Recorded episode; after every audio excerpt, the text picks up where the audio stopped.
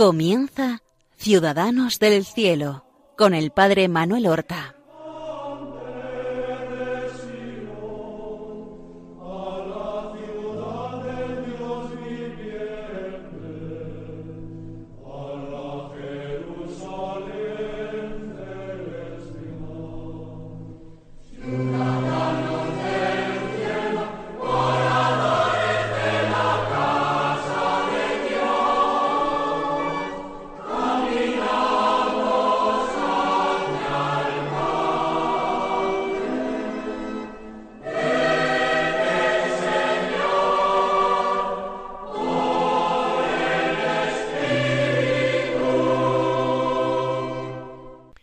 Muy buenos días, queridos hermanos.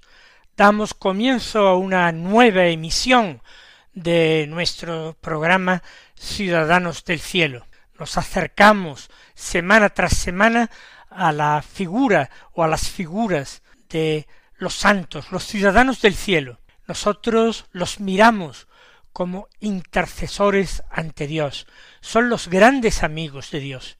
Los miramos como modelos de evangelio vivo, de evangelio encarnado en distintas épocas, en distintas situaciones familiares, sociales, en distintos continentes, países, climas, todo. El evangelio se puede vivir en cualquier circunstancia, en cualquier lugar, en cualquier época. Basta con haber recibido el don de la fe y del amor cristiano. Basta con haber acogido en nuestro corazón esas virtudes que Dios quiere conceder a todos los hombres de buena voluntad. Y nosotros en este programa vamos repasando la vida y virtudes de santos de muy distintas épocas, desde santos de la más remota antigüedad, santos que vivieron todavía en la época del Nuevo Testamento, hasta santos que han pisado ya con su vida el siglo XX. Nos alegramos porque Dios no abandona su iglesia y sigue suscitando en ella estos modelos para hacernos caer en la cuenta de que la santidad siempre está ahí como una oferta que Dios nos hace que podemos acoger o rechazar, pero que Dios no niega su gracia a quien desea de corazón amarle y servirle a Él sobre todas las cosas. Él no se niega nunca porque nos ama como Padre.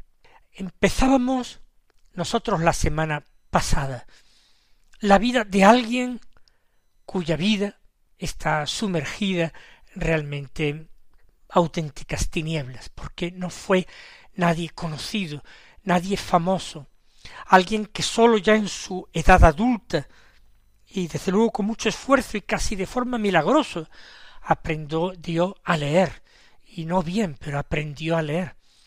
Alguien que no escribió nada, absolutamente nada en toda su vida, alguien que no fue clérigo, ni sacerdote, ni obispo, ni papa, alguien que no murió mártir como testigo de la fe en una persecución suscitada por los enemigos de la Iglesia. No fue nada de esto. No fue ni mártir, ni apóstol, ni, ni virgen, ni confesor de la fe, vamos a decirlo, para englobarlo en una categoría. Y ni siquiera está formalmente canonizado por su antigüedad, por la falta todavía en, en aquella época de procesos formales de canonización. Por culto inmemorial se le reconoce como el beato Bernardo. Eso sí, se le aplica normalmente el adjetivo para distinguirlo de el gran Bernardo de Claraval o para distinguirlo de otros importantes Bernardos que ha habido en la historia de la Iglesia. Por ejemplo, aquí en España, el gran apóstol del Sagrado Corazón de Jesús, Bernardo de Hoyos. Pues bien, el nuestro se apellida es una forma de decir, no se trata de un apellido, el penitente, o Bernardo penitente. Él simplemente decía Bernardo. Bernardo el provenzal, o Bernardo de Magelone, si este fue su pueblo natal, o al menos el pueblo, en aquel momento diócesis francesa, cuyo obispo mandó como penitencia a Bernardo por grandes crímenes y delitos marchar durante siete años como peregrino, absteniéndose los miércoles de carne, ayunando un adviento de cuarenta días y una cuaresma igualmente larga, ayunando en esos tiempos, cargado de cadenas. Creo que lo mencioné, aunque no dije exactamente que eran siete cadenas que llevaba arrastrando de los pies, de los tobillos, en el, los brazos cruzadas sobre el pecho, siete cadenas que le recordaban esos siete demonios de los que el Señor había querido librarle a través del sacramento de la penitencia. Él se había tomado la práctica de esta penitencia de una manera muy seria y consigo llevaba siempre un documento sellado y firmado por el obispo de Mageloni, especificando por qué llevaba esa vida, por qué se aparecía de esa manera y por qué las personas buenas que lo encontraran debían socorrerle con una limosna, porque no debía llevar nada consigo. Habíamos empezado a hablar de este santo tan cercano en cuanto al estilo de vida a San Benito José Labre, ese otro bendito peregrino, por motivos totalmente diferentes, que murió igualmente joven, realmente agotado. Benito José Labre no había encontrado encaje en ninguna congregación religiosa, en ningún monasterio, y realmente yendo de uno a otro había empezado ese peregrinar hasta descubrir finalmente que ese era eh, esa era la vocación a la que el Señor le llamaba. Fíjense qué curioso, la Iglesia celebra a San Benito José Labre, de quien hemos hablado ya en este programa, el día 16 de abril. Y no lo he dicho todavía, pero el beato Bernardo el penitente su fiesta o su memoria se celebra el día 19 de abril, solo tres días más tarde. Por supuesto, hay muchos siglos de diferencia entre un santo y otro. Benito José Labre vivió en el siglo XVIII y el beato Bernardo el Penitente toda su vida transcurrió íntegramente en el siglo XII pero solamente tres días de diferencia en cuanto a su fiesta. Sigamos diciendo, recordando algunas cosas de la vida de Bernardo el Penitente. Ya he dicho que se conoce muy poco de él porque apenas deja huella, apenas se sabe de él. Peregrina mucho, pero un peregrino que va vestido como un mendigo, como un sin techo, al que todos al ver pasar lo consideran un desecho de la sociedad. Ese deja muy pocas huellas. En aquel tiempo no se hacían registros de las personas que se hospedaban en un monasterio o en un hospital, o no se conservan al menos del siglo XII, si no hubiéramos podido conocer más exactamente de sus vagabundeos, más allá del testimonio de algunas personas que los vieron, que lo vieron en distintos sitios, o que escucharon de dónde venía o a dónde iba cuando se cruzaron con él por los caminos. A los tres años de peregrinación, él ya había hecho las tres grandes peregrinaciones que existen en la Iglesia católica latina. Él ya había ido a Roma, Romero, había ido a visitar el sepulcro del apóstol Pedro, del apóstol Pablo, de otros y tantos, tantos santos, apóstoles y mártires que dieron su vida o cuyos cuerpos se conservan en Roma, Había ido a Santiago de Compostela a visitar el sepulcro de el apóstol Santiago el Mayor, el hijo de Zebedeo, y había ido a Jerusalén a visitar el sepulcro vacío, eso sí, de nuestro Señor Jesucristo. Ya en tres años había hecho estas tres peregrinaciones, pero no solamente estas. Había hecho otras muchas peregrinaciones más. Había ido a muchísimos santuarios de Italia, de España, de Francia. Había llegado en su peregrinar hasta Estocolmo, la capital de Suecia.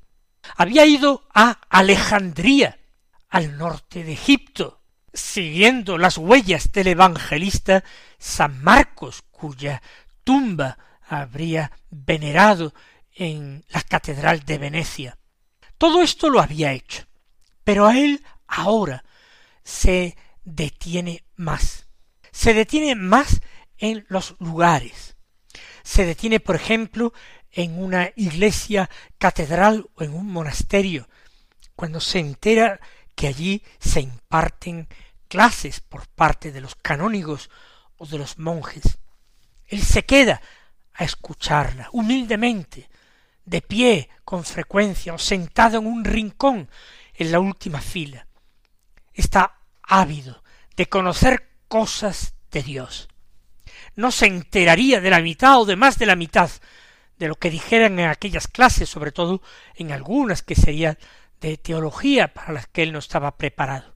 Pero él escucha con devoción, permitiendo que lo que el Señor le quisiera dar a entender se le quedará grabado en su corazón y en su memoria. Y de esta manera, al escuchar a personas cultivadas, a él le entran deseos de aprender a leer. Y lo va a conseguir. No sabemos cómo. Algunos piensan que de una forma casi milagrosa, solamente escuchando sermones. Pero miren, escuchando sermones no se aprende la lectura. Uno puede conservar esos sermones en la memoria, puede guardarlos en su corazón si los escucha con atención e interés. Pero aprender a leer es otra cosa. Pero seguramente en estos monasterios o catedrales, manifestando él a algún monje o sacerdote su deseo grande, alguna alma buena se compadeciera de él, y con el deseo quizás de preguntarle detalles de su vida, de satisfacer la curiosidad que le invadiría por la indumentaria tan extraña de Bernardo, con la vida tan dura y tan áspera como llevaba, le irían enseñando las letras y él practicaría con su paciencia, verdaderamente paciencia de Job, paciencia bíblica. Y llegó a deletrear, a leer con dificultad, dificultad que a medida en que se ejercitó fue haciéndose cada vez menor. Y cuando hubo aprendido a leer y ya con gozo, el, con un libro que le daban o le hacían leer para practicar, él iba consiguiendo pasar de línea en línea, lleno de gozo, se llenó de deseos de poseer un salterio. No me refiero al instrumento musical de nombre salterio, no, sino al libro que contiene ese escrito bíblico, ese libro bíblico de los salmos. Y a partir de limosnas que él conseguía, quizás de bienhechores, pudo adquirir, pudo comprar un libro de los salmos. En aquel tiempo los libros eran mucho más caros. Eran libros escritos a mano. Quizás se lo vendieron en alguno de los monasterios a los que él acudió de vez en cuando como peregrino o como huésped para alojarse según acogiéndose a la caridad de los monjes. Y ese salterio lo acompañó toda su vida, hasta su muerte lo llevó consigo. Fue su única lectura. No leyó otro libro sobre la tierra más que el salterio. Los leía y los releía hasta aprenderlos de memoria. Se dice que llegó a saberse el salterio entero de memoria. Quizás sea simplemente una piadosa exageración, pero cualquier persona que recita los salmos todos los días llega a aprenderse en unos años con cierta facilidad veinte, veinticinco salmos con facilidad, sin tener especialmente buena memoria. Se trata simplemente de irlos repitiendo y repitiendo, poniendo en ellos el corazón. Y seguro que el beato Bernardo así lo hacía. Él emprendió nuevas peregrinaciones. El mundo se le había quedado pequeño y estamos hablando del siglo XII.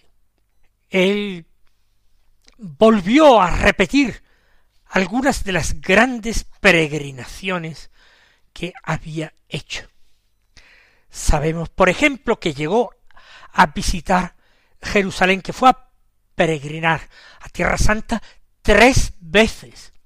Insisto, y las peregrinaciones a Tierra Santa, eh, si no, no eran un año entero, pero podían ocupar cuatro, cinco, seis meses de un año. Pues fue tres veces a Jerusalén, muchas más veces a Roma. Y ya digo, a montones de otros santuarios en Europa. Estando en Jerusalén, oyó hablar de un oriente lejano, en el que también algunos viajeros habían encontrado a cristianos. Nos estamos refiriendo a la India, los llamados cristianos de Santo Tomás, huella supuestamente de la predicación de Santo Tomás en la India, aunque probablemente habían sido evangelizados en su mayoría por misioneros cristianos de rito eh, caldeo o siríaco melquita eh, del oriente cristiano. Él oye hablar de la tumba del apóstol Santo Tomás y se encienden deseos de llegar allí.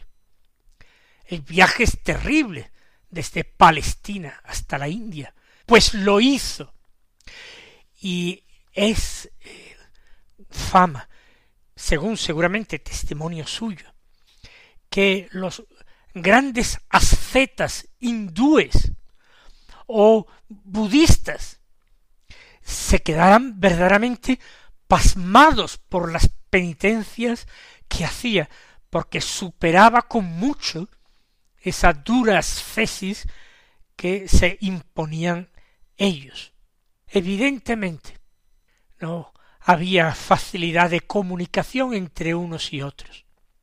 Pero el signo de Cristo, la cruz, a quien tenía contacto con algunos cristianos antiguos en aquella tierra, tendría que serle bien conocido.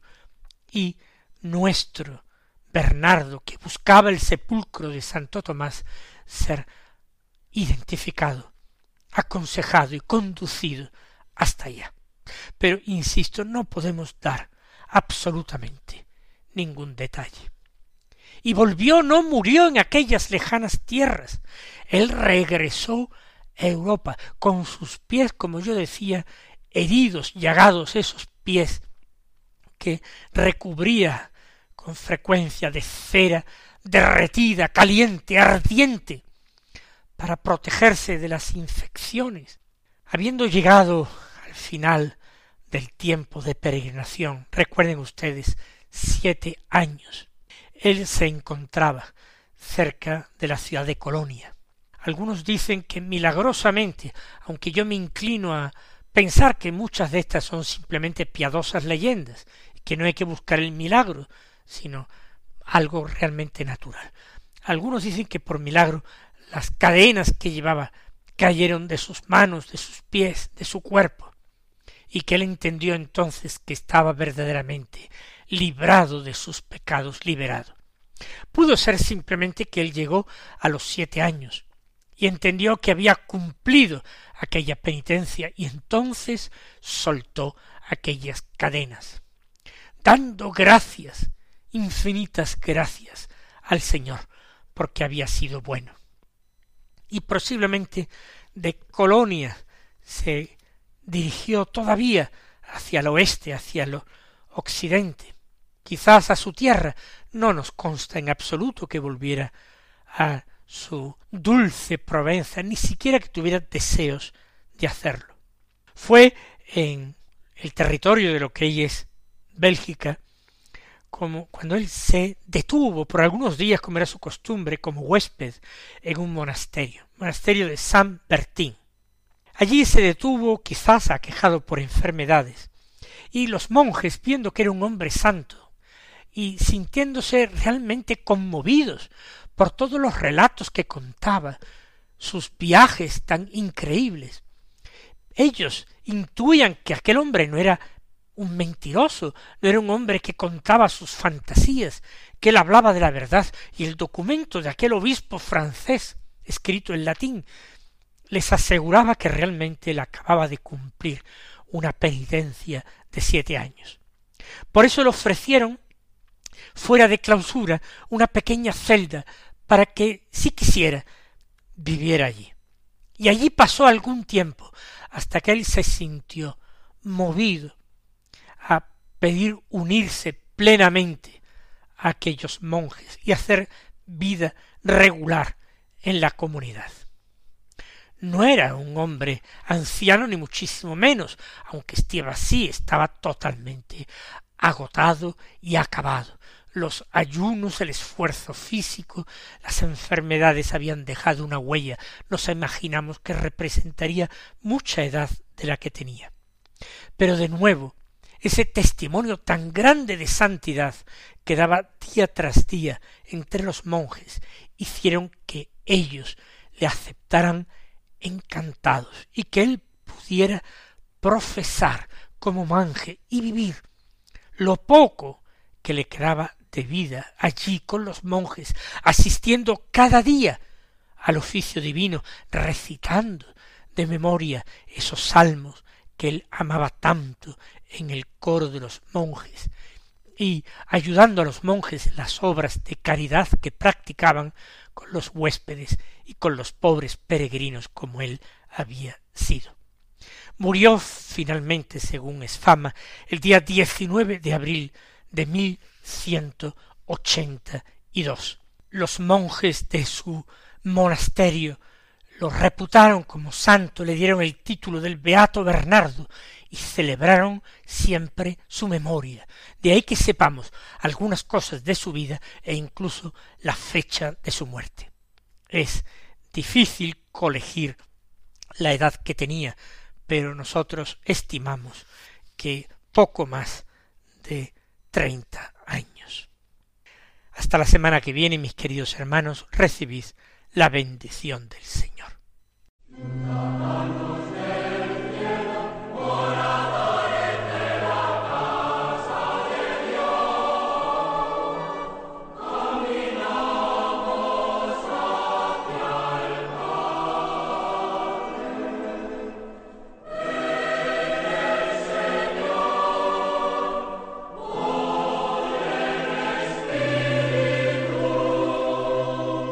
Han escuchado en Radio María Ciudadanos del Cielo con el Padre Manuel Horta.